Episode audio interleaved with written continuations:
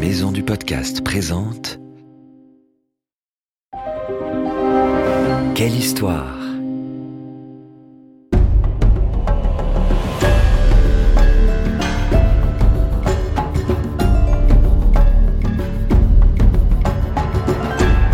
Entre dans la légende. Ulysse, Athéna, Thor, Anubis, le roi Arthur et bien d'autres. Quelle histoire te fait découvrir les mythes et légendes du monde entier comme tu ne les as jamais entendus?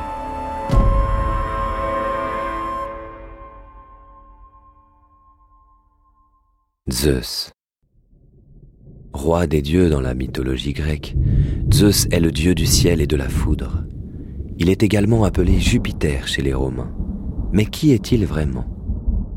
Pour le savoir, il faut s'intéresser à l'histoire de ses ancêtres et remonter loin dans le temps. Au moment de la création du monde, apparaît Gaïa, la Terre. Seule, elle enfante Ouranos, le ciel couronné d'étoiles qui la recouvre tout entière. Mère et fils, collés l'un à l'autre, s'unissent et Gaïa donne naissance aux toutes premières créatures, les cyclopes qui n'ont qu'un seul œil, les géants, mais aussi les titans. Les titans et les titanides sont des créatures gigantesques. Ils sont douze au total, mais les deux plus importants sont Chronos et Rhea. Même s'ils sont forts, leur vie est loin d'être facile car Ouranos, leur père, les déteste. Sais-tu pourquoi? Un jour, il a entendu une prophétie disant qu'il serait tué par l'un d'eux. Alors, pour éviter qu'elle ne se réalise, il enfouit ses enfants dès leur naissance dans le Tartare, un lieu sombre situé dans les entrailles de la terre. Et pour les empêcher d'en sortir, il reste couché sur Gaïa. Tu t'en doutes, la déesse supporte de moins en moins cette situation. Gaïa, fatiguée qu'on traite ainsi ses enfants, se rebelle. Ça suffit, mon époux ne peut pas les empêcher de voir la lumière du soleil plus longtemps. Elle s'adresse alors au titan. Il faut que nous nous débarrassions de votre père. Mais seul Chronos répond à son appel. En secret, Gaïa lui fabrique une faucille et la lui donne. Fais ce que tu as à faire. Je sais que c'est terrible, mais nous n'avons pas d'autre choix. Le titan, profitant du sommeil de son père, s'approche de lui et lui tranche le bas du ventre. Blessé et humilié, le ciel s'enfuit et s'accroche au-dessus de la terre. Libérée de son mari, Gaïa peut enfin respirer librement et fait sortir tous ses enfants. Quel soulagement Les titans quittent un à un les ténèbres pour remonter à la surface de la terre. Quand tous sont sortis, c'est l'explosion de joie tous ses frères et sœurs félicitent Chronos d'avoir eu le courage d'affronter Ouranos et de l'avoir vaincu. Le titan est si populaire qu'il devient le maître du monde. Puis il épouse Rhea, qu'il aime depuis toujours, et l'invite à régner à ses côtés. Tout semble aller pour le mieux, mais tu vas voir que la paix ne revient pas pour autant. En effet, Chronos se sent coupable d'avoir blessé son père, mais que pouvait-il faire d'autre? Bientôt sa mère lui révèle une prophétie qui lui donne encore plus de soucis. Tu connaîtras le même sort qu'Uranos et l'un de tes fils te détrônera. De colère, il fait emprisonner les géants et les cyclopes dans le Tartare. Et pour conjurer le terrible présage, il décide de dévorer ses enfants dès leur naissance. Il commence par engloutir Estia, puis Déméter, Héra, Hadès et Poséidon. Rhea est dévastée, d'autant plus qu'elle attend un sixième enfant.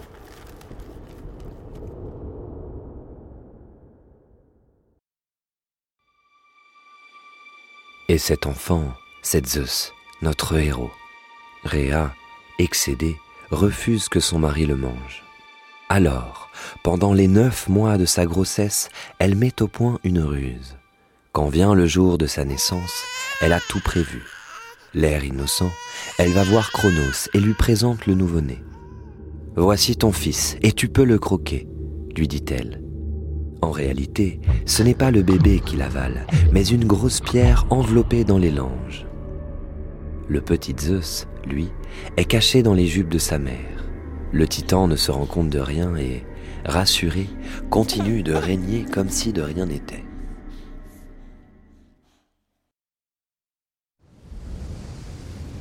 Mais Rhea ne peut pas garder Zeus avec elle car Chronos pourrait le découvrir.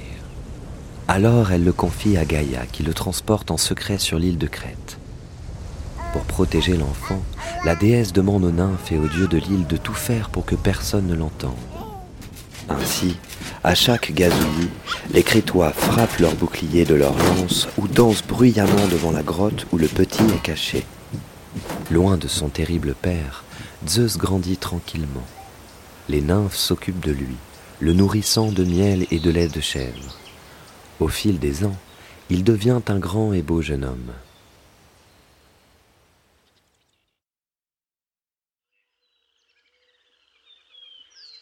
Un jour, Zeus quitte la grotte de son enfance pour découvrir le monde. Sur son chemin, il rencontre Métis, une nymphe aussi sage que rusée. Elle lui révèle alors le secret de sa naissance. Tu es le fils de Cronos, qui a dévoré tous ses enfants, sauf toi. Quel choc Zeus ne pense plus qu'à une chose, se venger et libérer ses frères et sœurs. Mais comment faire? Si tu parviens à lui faire boire cette potion, je suis sûr qu'il les recrachera, lui dit Métis en lui tendant une recette. Zeus la remercie avant de rejoindre sa mère qui pourrait lui prêter main forte.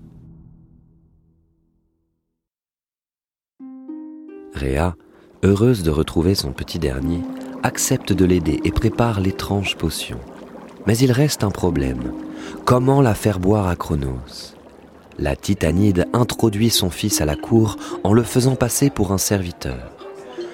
Comme il est chargé de remplir de vin les coupes des convives, c'est sans difficulté que Zeus verse le poison dans celle de son père. Sans se douter de rien, le titan boit goulûment. Mais très vite, il est pris de maux de ventre. Mais que m'arrive-t-il? Je crois que j'ai été empoisonné, dit-il. Malade, il vomit d'abord une grosse pierre, puis tous ses enfants. Une fois délivré, les frères et sœurs de Zeus viennent l'embrasser. Puis la fratrie s'unit pour se révolter contre leur père. Il doit payer pour ce qu'il nous a fait, s'écrie Héra. Chronos, en minorité, demande l'aide de ses frères, les titans. Ces derniers s'installent sur le mont Otris, tandis que Zeus et ses alliés préfèrent le mont Olympe. C'est alors une très longue guerre qui commence, la titanomachie. Pendant dix ans, les affrontements s'enchaînent sans qu'aucun camp ne sorte vainqueur, jusqu'à ce qu'un jour, Gaïa chuchote à l'oreille de Zeus. Vous ne gagnerez pas sans le soutien des Cyclopes. Et oui, Souviens-toi que Chronos a enfermé les Cyclopes dans le Tartare. Ils auront forcément envie de se venger, pense Zeus devenu un fin stratège. Il descend dans les profondeurs de la terre et les trouve les mains enchaînées. Bonjour, je suis Zeus, fils de Chronos. Chronos, je ne veux plus jamais entendre ce nom, hurle l'un des Cyclopes. Alors le dieu, tout en les libérant de leurs liens, leur raconte son histoire et leur demande de l'aide. Les trois créatures acceptent sans aucune hésitation. Nous attendons de prendre notre revanche depuis si longtemps. Tu peux compter sur nous.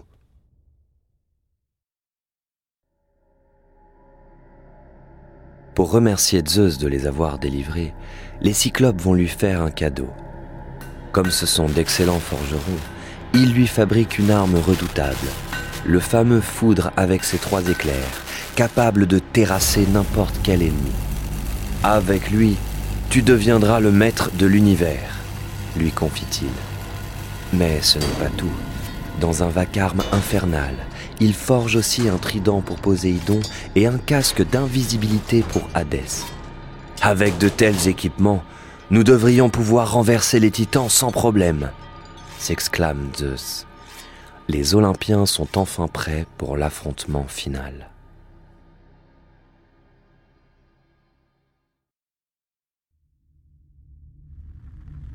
Les Titans et les Olympiens se livrent une épouvantable bataille. Les montagnes s'effondrent. Le ciel est rempli d'une épaisse fumée et d'immenses crevasses déchirent la terre. C'est le chaos. Les Olympiens mettent toute leur force dans ce combat. Zeus ne cesse d'envoyer son foudre sur Chronos, qui esquive ses attaques. C'est alors que les géants arrivent en renfort. En jetant d'énormes rochers sur les titans, ils parviennent à les assommer. C'est ainsi que les dieux réussissent à vaincre leurs adversaires. Et en guise de punition, Zeus les enferme à son tour dans le Tartare.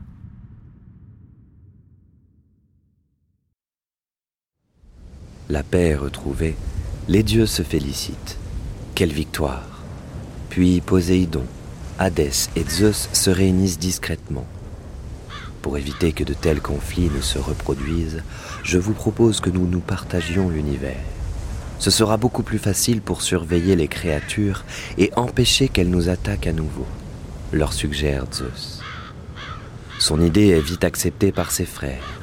Puis, ensemble, ils se divisent le monde. Poséidon devient le maître des océans. Le coléreux Hadès obtient le royaume souterrain des enfers, tandis que Zeus garde pour lui le ciel et la terre émergée.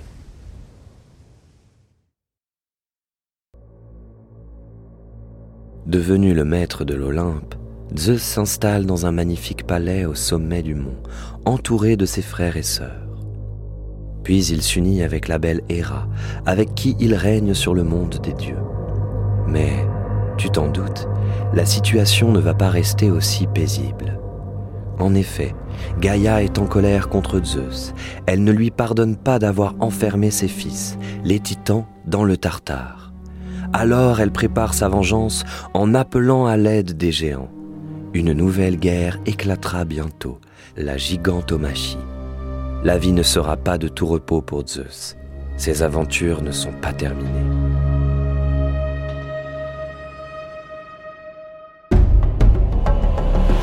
On espère que cette histoire t'a plu et qu'elle t'a donné envie d'en découvrir plein d'autres.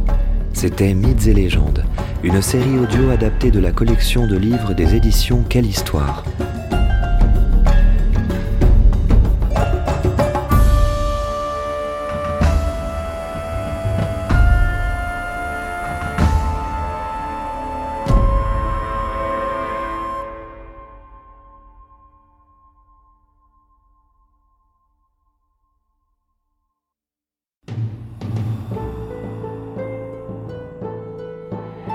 Ce podcast a été produit par Unique Héritage Média.